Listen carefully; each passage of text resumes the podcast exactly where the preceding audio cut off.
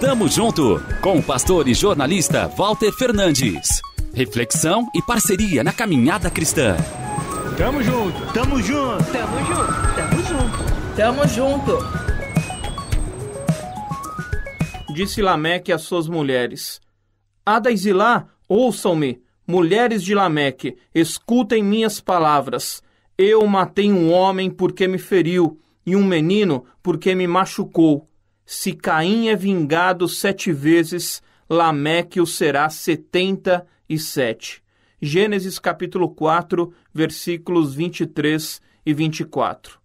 Antes do dilúvio foi composta essa canção, o Cântico de Lameque, um hino de exaltação à violência, como se o autor se orgulhasse por ter assassinado duas pessoas.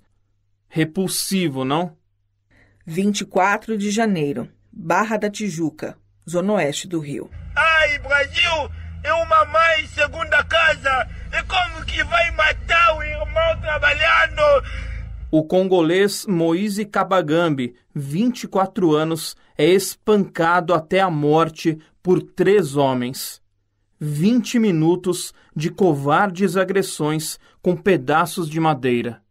Ao menos 30 golpes, muitos deles desferidos quando estava imobilizado, sem chance de reação. Segundo a família, o crime ocorreu depois de Moise ter cobrado dois dias de pagamento atrasado no quiosque onde trabalhava. Duzentos reais. O cidadão do Congo desembarcou no Brasil em 2014 com a mãe e os irmãos. Era refugiado político, deixou o continente africano para fugir da guerra e da fome. Não, essa não é uma crônica policial.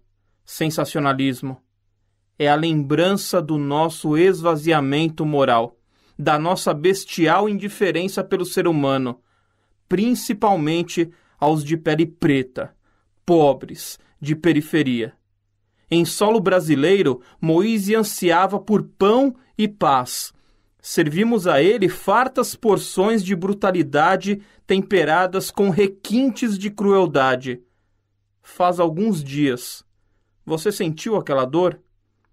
Ou não se lembra mais? Viramos a página do noticiário e tentamos esquecer com algum entretenimento barato. Perdão, povo congolês.